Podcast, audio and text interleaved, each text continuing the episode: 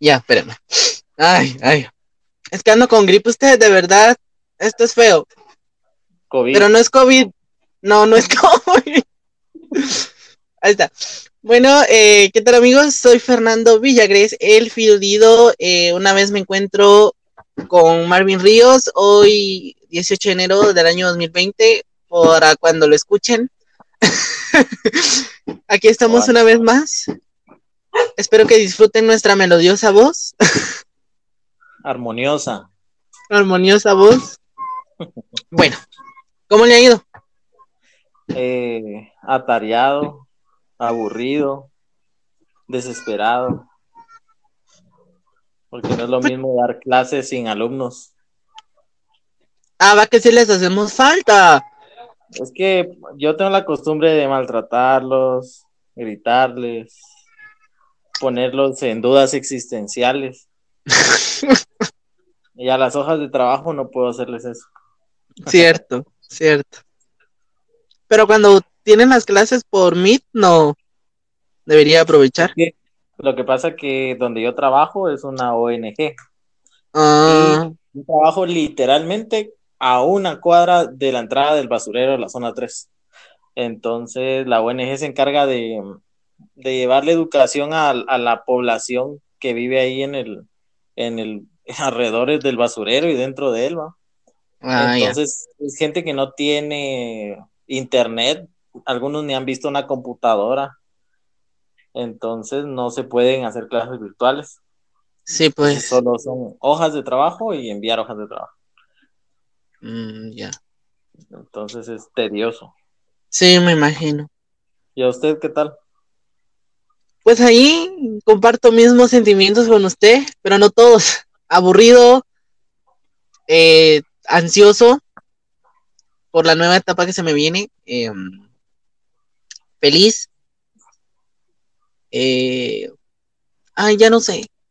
Soy malo para decir qué sentimientos estoy sintiendo o cómo me siento. Sí, es complejo. ¿Y qué tal cuando empezamos la U?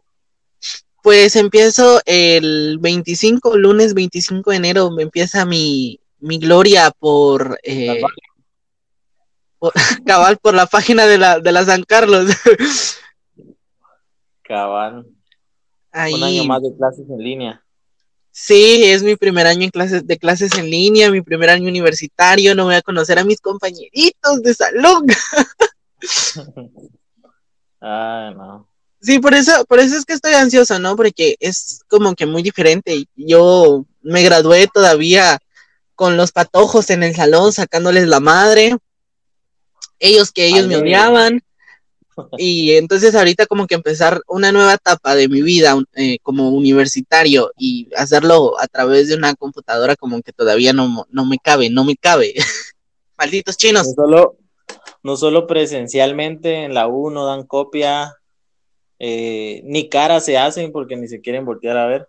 Ahora ya virtualmente va a ser peor el tratar de entablar una relación social. Sí, la verdad sí, pero ahí vamos a ver, el 21 tengo mi inducción para los de nuevo ingreso, Bautizo virtual. mi bautizo virtual, cabal.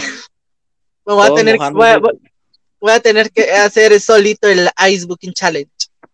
Cabal, eso le hace todos con cámara prendida echándose agua en el patio. Cabal. Ay, no.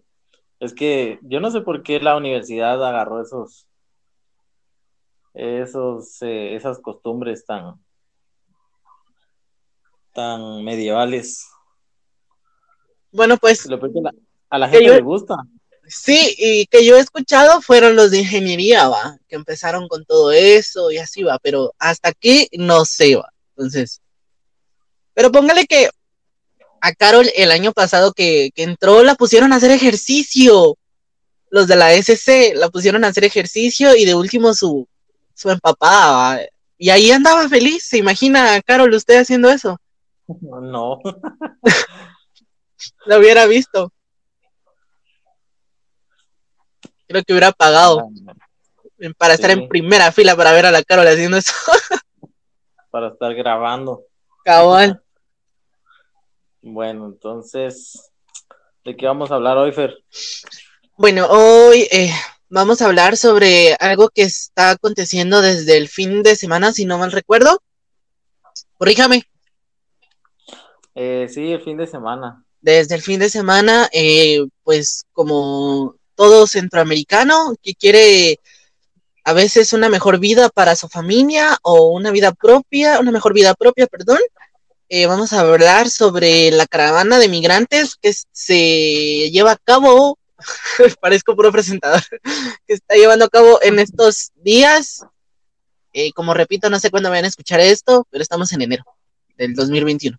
Entonces, eh, ya están los migrantes que quieren llegar a cumplir el famoso sueño americano, aunque nunca se cumple, pero bueno,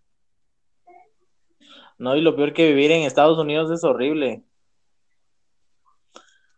Quisiera decirle que sí, pero, pero no sé. Nunca he vivido en Estados Unidos. Lo que pasa es que vivir en Estados Unidos es, eh, es complicado porque la gente gana más. Eso es, eso es cierto, uno gana 40 veces más que en su, su país de tercer mundo, pero el problema está en que entre más gana, más impuestos, es obligatorio cualquier tipo de seguros, o sea, seguro de el seguro social es obligatorio, sí o sí hay que tenerlo. Si tiene carro, tiene que estar asegurado o no circula. Sí, pues. Hay seguro para todo, o sea, si uno compra una cama, eh, su cama está asegurada, o sea, si se le derrama algo, si se le sale un resorte. Hasta las piernas se pueden asegurar. Todo está asegurado en, en Estados Unidos. Y otra cosa fea es de que nada es suyo. Por ejemplo, si compra una casa, la casa debe de seguir pagando cierta cantidad de hipoteca. A la Ya que el, el Estado en cualquier momento, por ejemplo, vamos a hacer un centro comercial, entonces el Estado debe garantizar que los terrenos, aunque sean suyos, en algún momento pueden ser recuperados. Entonces es, una, es un falso sueño americano aparte por lo que por lo que está diciendo y otra porque muchas veces como es el país en donde fácilmente se pueden adquirir las cosas se pierden del enfoque que llevan. Y lo sé por experiencia propia. no y aparte se vuelven conformistas. Sí sí sí sí. Tengo un amigo que que se fue y pensando ah voy a estudiar allá de hecho, él nació allá, entonces solo esperó tener 18 años para, para ya reclamar su ciudadanía. Cuando se fue, según él, que iba a ir a estudiar, iba a sacar la universidad y todo. Y se quedó trabajando en una, en contratos de construcción. Ahí anda poniendo su tabla y eso y todo. Y como eso le da para vivir, para, y cuando viene acá, pues se siente millonario. Entonces, ahí se quedó y ya no estudió ni nada. Entonces se pierden. Sí, bastante. Pero bueno.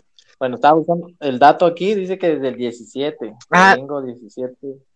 Desde ayer. no, en 2017 empezaron las, las, este, las confrontaciones. Pero dice que desde el 15 salieron los migrantes.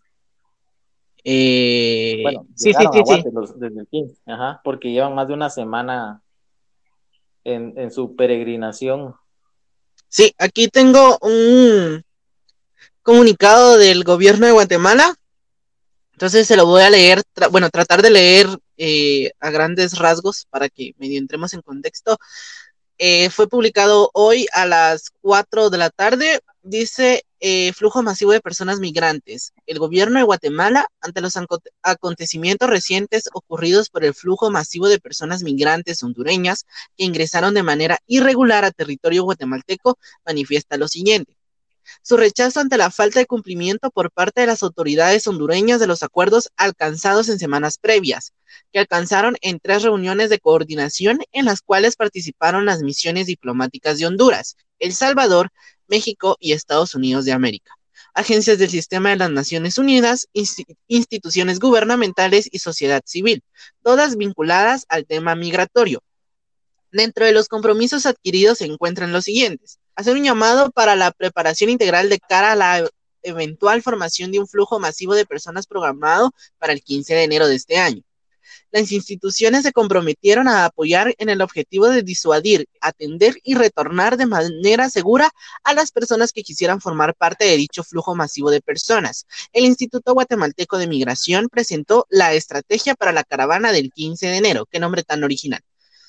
En la reunión realizada el 12 de enero en el puerto fronterizo de Corinto, Omoa, Honduras, entre funcionarios del gobierno de Honduras, El Salvador, México y Guatemala, con el fin de abordar de manera integral temas relacionados con la migración irregular, la seguridad, el combate al tráfico ilícito de personas migrantes y la trata de personas. Las, las Cancillerías divulgaron un comunicado conjunto en donde se reflejó la forma de abordaje de la migración por parte de los cuatro países. Asimismo, lamenta que no se hayan tomado las medidas necesarias para contener la salida masiva de personas migrantes hondureñas en situación de vulnerabilidad y de las comunidades por donde transitan, particularmente en estos momentos ante el peligro sanitario derivado de la pandemia del COVID-19, habiéndose identificado hasta el momento más de 20 casos positivos de dicha enfermedad en los integrantes de flujos masivos de personas migrantes. El gobierno de Guatemala exhorta a continuar el espacio de diálogo y coordinación para atender de manera integral el tema migratorio migratorio, incluyendo los flujos masivos de personas migrantes, y reitera su disposición y compromiso de seguir trabajando de manera conjunta con el gobierno de Honduras y otros actores en beneficio de las poblaciones migrantes. Entonces, ¿será que se ha cumplido eso? Ah, no, para nada. Con unas varas que los estaban pegando. Sí, ah, incluso ahorita estoy acá en Twitter y he visto imágenes impactantes, niños llorando. Dice una tal Carol Orellana, qué tristeza abandonar Honduras porque no hay nada, perros ladrones, dice Juan Orlando es narco y caravana de migrantes y hay un niño llorando y su mamá lo está jalando, cargando a su hermanita, pienso yo. Es que en Twitter se ven una, una de cosas usted que a veces me quedo como... ¡Ah! Todavía existe Twitter. Sí. No, pues, este, ¿usted está de acuerdo en cómo los están tratando? Ah. es una gran encrucijada porque como personas y como humanos no, no, se debe de recibir un trato así por, por nadie, ¿no? Pero a la hora de que estamos en pandemia, eh, estás entrando a un país ilegalmente y quiera que no, o sea, sí, o sea, no todos, no todos, porque no son todos los migrantes, pero algunos vienen a, robar, eh, no sé, a matar gente, X, Y motivo. Entonces, digo yo, tal vez sí está bien la forma en que los están tratando, pero no del lado humano. No sé si me doy a, entender. Y también por los ah, niños, ¿no? Porque hay, hay, hay menores que a veces van de brazos o de dos, tres años corriendo riesgo de morir o quedar solos. Sí, es que ese, yo no sé qué piensa esa gente, va. primero, o sea, no, tienen que pasarse dos países. Y eso ya está bien difícil, ¿va? Sí. Y de ahí la seguridad que tienen los norteamericanos, porque no es, no es como aquí, pues la vez pasada porque no es la primera vez que lo hacen, es como la tercera, cuarta vez que si vienen en bolita para, para querer cruzar.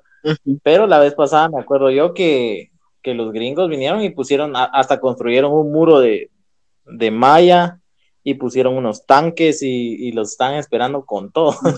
A fusilar de una vez. Ah, no, no era que le estuvieran dando la bienvenida. No es como que no sepan que van a llegar. Entonces no sé qué es lo que quieren lograr en sí, pues, pero este nos ponen en apuros y nos comprometen al final de cuentas porque ¿quiénes los van a tener que alimentar? Nosotros, gracias al expresidente Jimmy Morales, por la en el caso, cagada que hizo. En el caso en el caso de, de esta, ah, se me fue el nombre, pero los que ven migración aquí en Guate, la casa del migrante, creo que. Va, entonces toda esa gente viene, los acoge y usa recursos y los alimenta. Y a pesar de que saben que están ilegalmente dentro del país. Y muchos de ellos se van a dar cuenta que en realidad Guatemala es un país que tiene un montón de oportunidades. Lo que pasa es que la gente no lo aprovecha. Exacto. Hay, por ejemplo, tenemos estudio gratuito. Tenemos un sistema de salud deficiente, pero al final, si usted hace su cola de cuatro o cinco horas, al final lo van a atender, pues no es que no es que lo van a dejar ahí varado. Sí, hay una probabilidad de que se muera, pero la otra, pues se cura, ¿no? La otra es de que, se cure, Entonces, luego tenemos que en Guatemala uno tiene la oportunidad de crear negocios. Lo que pasa que en, en nuestra educación hay un, hay, un, meollo donde no, donde no se considera, porque deberían de, enseñar educación financiera cuando, cuando vamos al colegio. Entonces, la cultura financiera ayudaría a que los guatemaltecos, en vez de estar buscando ser asalariados, que monten sus propios proyectos, porque el país da para, para seguir montando microempresas, o medianas empresas. Hay mucho que explotar, un montón de recursos. Entonces ellos se dan cuenta pues que, esas oportunidades existen y terminan ya no yéndose al norte, sino que quedándose en Guatemala y nuestro crecimiento demográfico sigue para arriba. Exacto. Entonces, eh, es un punto o es un impacto bastante negativo en nosotros, ¿no? Como guatemaltecos. Y la verdad es de que si están necios, pues hay que aplicar la ley. hay que liberar al ejército. Pues no opino lo mismo, pero bueno. Eh, acá estoy encontrando, bueno, por mi parte, em, ay no, siento de que si el, su país tuviera las oportunidades que tendría que tener, no, no existiera la, la migración, ¿no? Igual que acá, las personas eh, están acostumbradas del que no encontrar trabajo acá o, encontrarse desesperadamente acá y tienen que mantener una familia, pues el camino más fácil es agarrar su mochila e ir a arriesgar la vida, ¿no? ¿Qué iba a decir? Yo siempre he tenido una duda. Esa gente que se va al norte, se va porque es pobre, ¿va? Porque está en una situación demasiado delicada. Sí. Pero ¿de dónde chingados sacan 90 mil pesos para pagarle un coyote? Eso, ese es, lo averiguaremos, diría el meme. es que a veces eh, tienen ya familia establecida en Estados Unidos y pues los ayudan, ¿no? Ellos pagan el, el, coyote para que los ayude a cruzar. No sé cómo está la agarrada porque nunca me he ido de migrante, aunque sería un, una muy buena experiencia. Eh, pero en fin, el rechazo de las personas eh, se hace notar en redes sociales. He visto una barbaridad de cosas, como otras cosas buenas, ¿no? Como siempre hay positivo y, negativo y de eso se tiene que sacar lo mejor.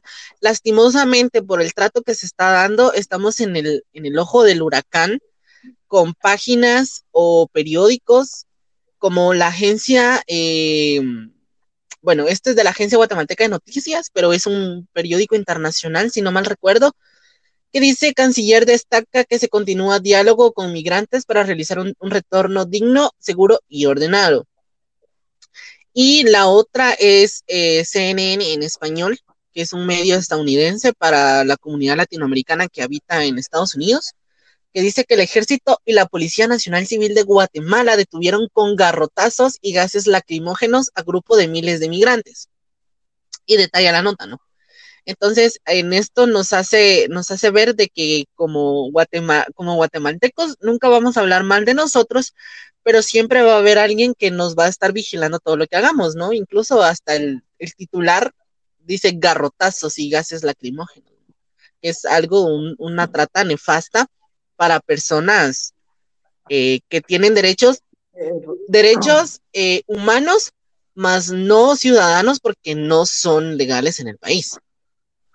Lo que pasa es que si estamos hablando de derechos humanos, quien tendría que estar mediando la, conversación entre, entre el gobierno de Guatemala como representantes de Guatemala y entre los migrantes tendrían que ser el procurador de los derechos humanos y sus delegados. Pero quienes, quien he visto yo en todos los videos mediando es a los comisarios de la policía poniendo la cara con los migrantes, pero ¿qué le va a decir un comisario? Y, los migrantes todavía así diciéndole, mire, déjenos pasar. Estaba viendo un video hace un rato que decía, eh, igual si no pasamos por aquí, nosotros nos vamos a ir por el monte y ustedes nos van a ir a venadear, estoy citando, nos van a ir a venadear al monte y, va a ser igual, entonces mejor denos chance, hombre, déjenos pasar o, o háganos, ¿cómo fue que le dijo? Háganos favor o algo así. La cosa que el, policía tal vez en su lado humano se quiere hacer de la vista gorda, así como, ah, que pasen, va. Pero en su, en el uniforme que porta representa algo, entonces él no lo puede hacer. Entonces, la persona quien tiene que mediar ahí es el procurador de los derechos humanos y estar en un contacto directo con el presidente, porque al, final un policía no, no, tiene el número del presidente y lo va a llamar, mire Alejandro, ¿qué hacemos, va? Sí, lógico. No, es, es ilógico, va. Entonces, este, por parte del trato inhumano que se les está dando, pues es porque no, no se está este, utilizando la, la, jerarquía como debe de ser. Y otra es de que, bueno, el trato en realidad es constitucional, porque según lo que dice el decreto 7290, artículo 1, dice, el ejército de Guatemala en la es la institución destinada a mantener la independencia, soberanía y el honor de Guatemala, la integridad del territorio, la paz y la seguridad interior y exterior. Entonces, el ejército, cuando ya estamos hablando de fronteras, el ejército puede usar cualquier tipo de recurso para, para disuadir este, gente extranjera. Entonces, ahí estamos dentro de lo constitucional. Ahí sí que no hay abuso de poder, simplemente es gente que no entiende, ¿va? Y por la otra parte humana es que no estamos usando a las personas correctas. Quien debería estar ahí es el procurador de los derechos humanos y negociar. Sí. Casi como, bueno, no, no, no, no, no, me estoy tirando otra cosa. En fin, em, pues aparte de, que estamos en el ojo del huracán por el trato eh, que se les está dando a las personas, no todos son o no todos van con con aquello de querer superarse. Incluso acá hay dos mensajes sobre lo que, lo que están haciendo. Algunos nos dice, buen día, eh, yo quiero comentar que también me encontré el día de hoy, valga la redundancia, un par de personas hondureñas que abordaron el Transmetro Línea 6 a pedir dinero y como no se les da dinero, se molestan. Me tomo la libertad de expresarlo ya que el viernes fue la misma situación y dice, ok, el otro dice, buen día, quería comentarles que hoy por la mañana me encontré con un grupo de personas que viven, que vienen de Honduras frente al mercado de la parroquia. Mientras yo esperaba mi bus del trabajo, me estaban obligando a que les diera dinero. Entonces tomé como refugio la gasolinera enfrente del mercado de la parroquia. Tenemos que tener cuidado donde estamos, dice. Bueno, eso no es tan fuerte porque la delincuencia se vive acá todos los días, ¿no?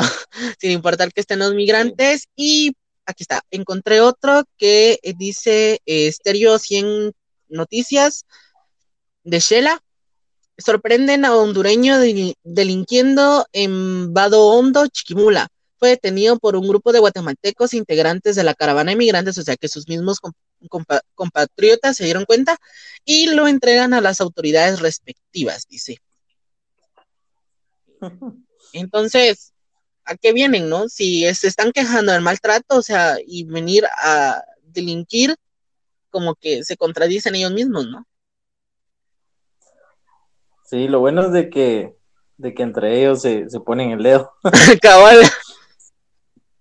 Eso me recordó a, a cuando, cuando quebraron una vez el, el vidrio de mi moto ahí en el colegio.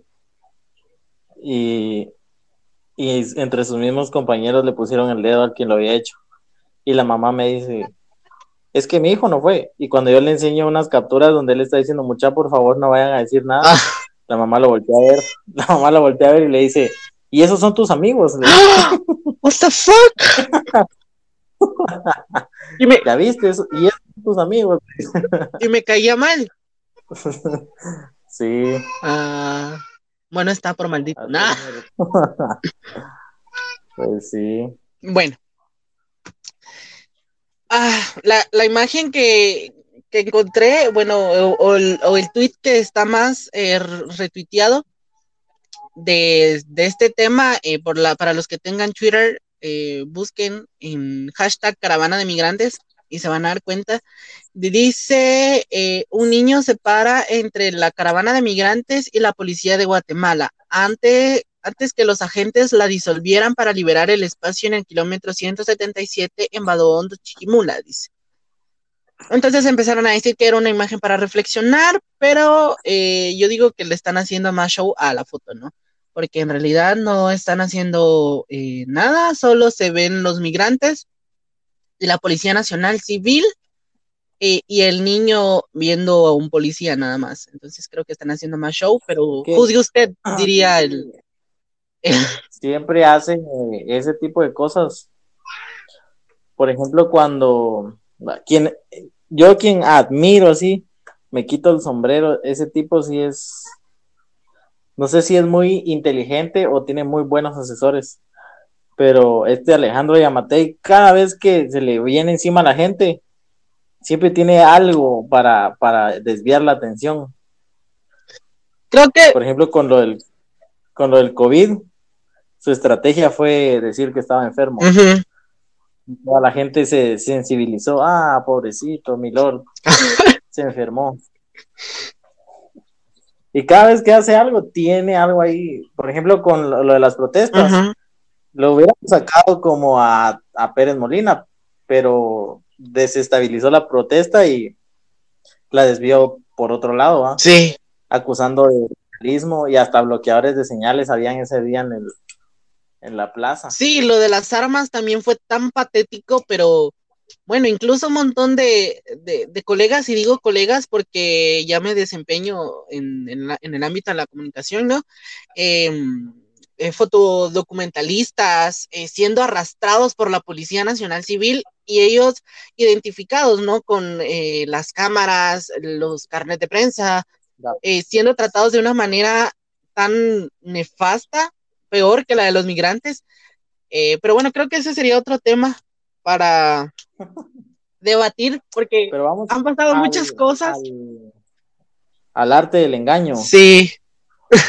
Sí, es, es, increíble cómo lo hacen.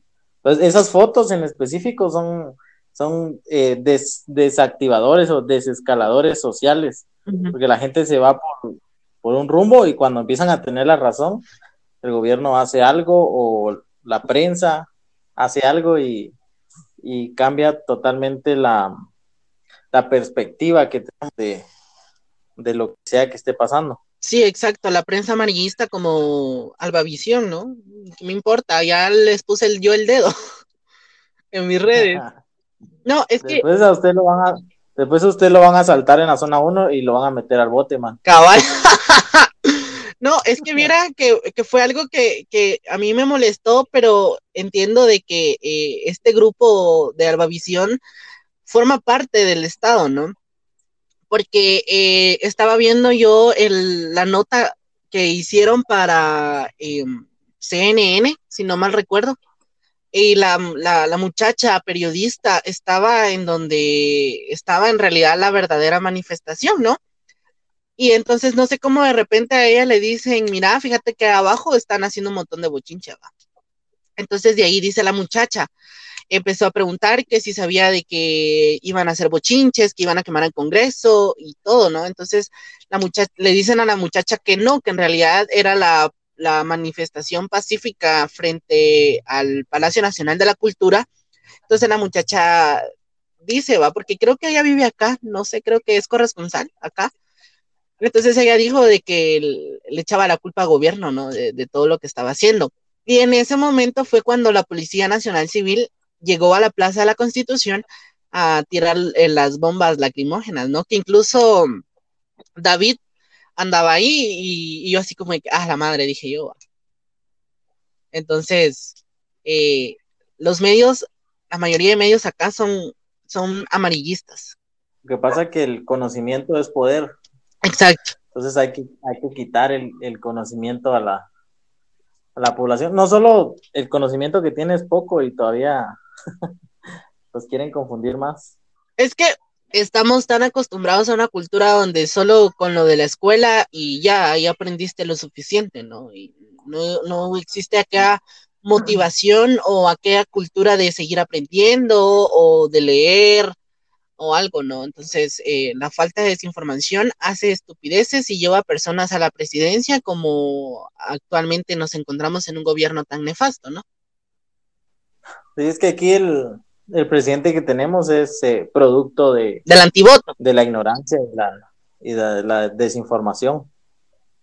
Porque lo que es lo que yo siempre les digo, que cuando estudien, no estudien pensando en, ah, con esto voy a tener un buen trabajo, sino que hay que pensar en grande, hay que pensar, ah, con esto puedo crear yo una oportunidad para vivir, porque en realidad hoy en día nadie se va a jubilar. Ya esa, ese sueño guatemalteco de la jubilación ya no existe. O sea, aquí las empresas, para no pagarle tiempo, hacen contratos por año.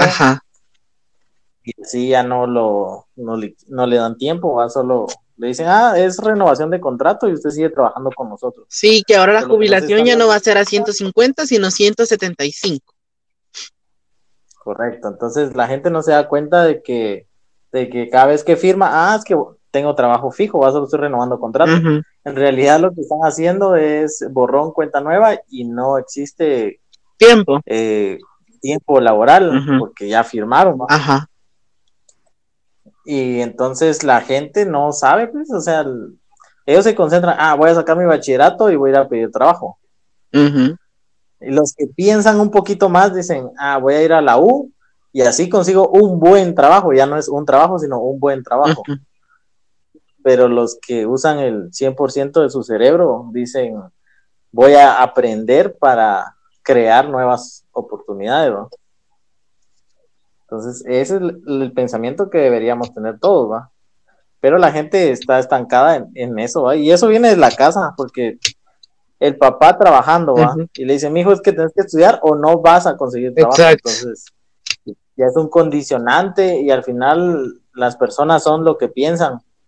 Y si ese es su pensamiento, se lo creen y así se van toda la vida y van a ser el típico asalariado con que piensa que el sueldo mínimo es de 2.700 pesos. Pero sí, en fin, en conclusión, Marvin, con los hermanos migrantes. Hermanos. Mi patriotismo fue herido. ya le iba a decir, yo no soy migrante. Bueno, con, las, con los migrantes. Con los migrantes. con los migrantes, pues que deberían de pensar bien, va, porque están arriesgando a sus patojos, se están exponiendo ellos. Si no tenían que comer en, Honduras, que era su país, menos van a tener que comer en, el camino, si ni dinero llevan. Y arriesgar a los niños, o sea, no tienen conciencia. O, o, sea, ellos alegan de su humanidad, pero ellos son inhumanos porque solo piensan en, en ellos, no en los, en los niños, ¿no? Al final es ese sentimiento de, de ah, ¿cómo se llama? supervivencia. Decía que la mayoría de personas que sufren un accidente de vehículo y el choque es frontal, siempre el carro choca del lado del copiloto porque el piloto tiene la tendencia de querer sobrevivir. Cuando ve que viene el cuentazo encima, lo que hace es timonear para salvarse, pero no piensa en la persona que va a la par. Y por eso muchas veces, o la mayoría de veces, quien muere es el copiloto y no el piloto, por ese instinto de supervivencia. Entonces, igual pasa con ellos. Al final ellos dicen, ah, mis hijos, pero es que en realidad el pensamiento que llevan es la ambición, va, de, del dinero. Voy a ir a hacer dinero allá y voy a vivir bien, va. Y en segundo plano están sus hijos. Y si ellos lo pensaran bien, pues no los llevaran y, le harían ganchos donde viven, va. ¿Y usted, Fer, cuál es su conclusión de sus hermanos? De mis hermanos migrantes. perdón, perdón, perdón. Bueno, de las 4.500 personas aproximadamente que entraron a territorio guatemalteco, ah, creo que tal vez para recibir un trato eh, digno, entre comillas, eh, tienen que saber que están entrando a un país con leyes, con propias ideologías, por ponerlo así, no, no, sé, no, no busqué bien la palabra, perdón, que, que trate la manera de no estar molestando a, a los guatemaltecos, ¿no? Acá eh, vi un, un, comentario que decía, si ve a la caravana, eh, ofrezcales agua, comida, dinero, mascarillas, gel, jabón o refugio para que no los atrapen y los devuelvan, dice, ayudémoslos a pasar porque ellos solo buscan una vida mejor para ellos y su familia, no son delincuentes, son seres humanos con sueños. Eh, pero, como usted dijo, algunos se quedan acá y por sus sueños le quitan sueños a otra persona que es eh, ciudadano nacido acá, ¿no? Entonces... ¿Quién le oportunidades? Ajá, o sea, se, se disminuyen las oportunidades para uno como nacional por la migración de ellos, ¿no? O sea, no estoy diciendo que la migración es mala, porque antes, mucho antes, eh, las personas eran nómadas y así fue como se fue formando las comunidades, ¿no? Entonces, eh, la migración no es mala, simplemente estamos, bueno, como centroamericanos, eh, tenemos la, creencia de que por ser Centroamérica, que antes era un, un país, o sea, eran Naciones Unidas, eh, podemos hacer y deshacer en los países que son ajenos a nosotros, ¿no? Y aprovecharnos de las personas de buen corazón, porque eso es lo que hacen algunos, aprovechan de las personas de buen corazón que les ofrecen ayuda y pues eh, como la típica frase guatemalteca, uno le da eh, la, mano y se quieren agarrar el pie, ¿no? Entonces, si usted ve alguna persona que lleva niños, eh, trata la manera de ayudarlos a ellos, a los demás, pues, pues no, eh, que, mal se, que mal, se escuchó eso, pero es que es cierto, es que es cierto, porque no, entonces eh, los niños son el, son los que sufren ante toda esta, esta situación, ver niños de brazos de uno a cinco años, que son los más vulnerables ante una deshidratación, ante cualquier situación, accidente de tránsito que incluso puede pasar ahí y el niño puede estar en el lugar indicado para que muera o le pase algo y quiera que no. Ay, no sé, es que yo me pongo a pensar en los niños. Yo digo, ¿por qué carajo se llevan niños?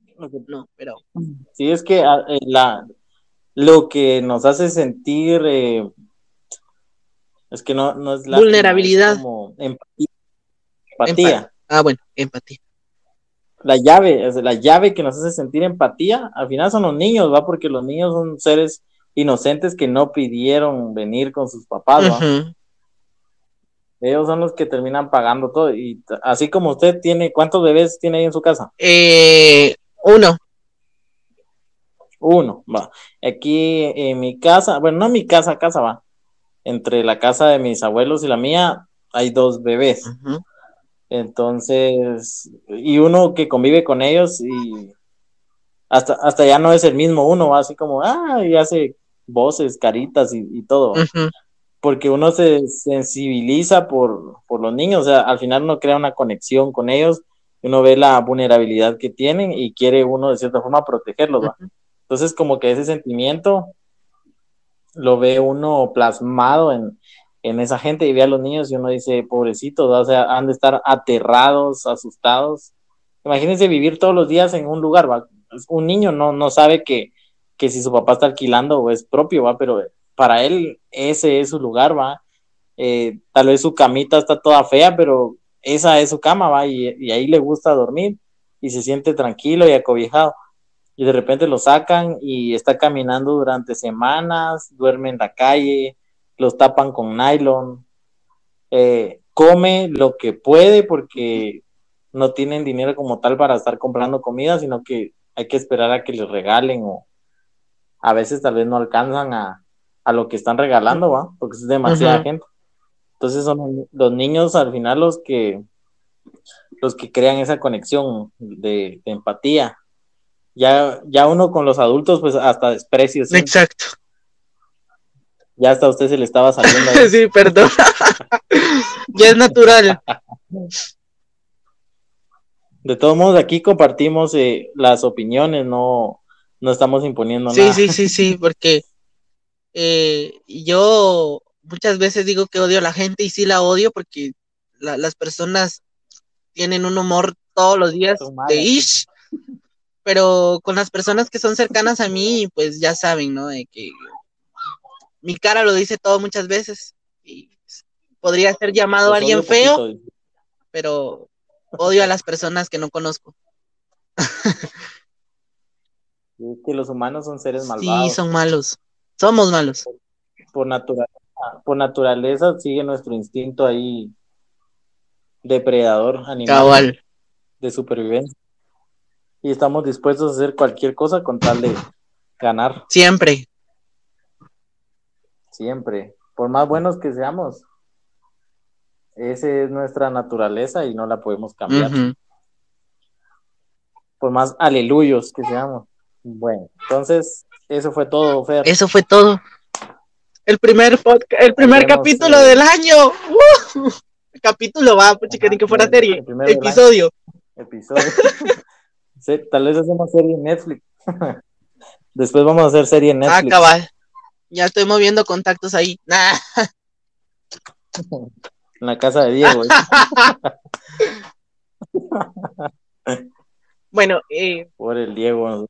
Marvin, sus redes sociales para que la gente vaya y le sugiera temas. Este, en Facebook como Alberto Ríos y solo en Facebook porque no tengo otra red social. Ojo, va, sugerir temas, no casaqueárselo, está casado, gracias. Ah, ese, esa parte. Para casaquear. Ah, bueno, y las mías, eh, tanto Instagram como Twitter, arroba el bajo dido, pueden enviarnos sus sugerencias de temas porque a veces en realidad no sabemos de qué hablar. Sí, cabal. Lo bueno es que siempre resolvemos. Obvio, somos mentes brillantes.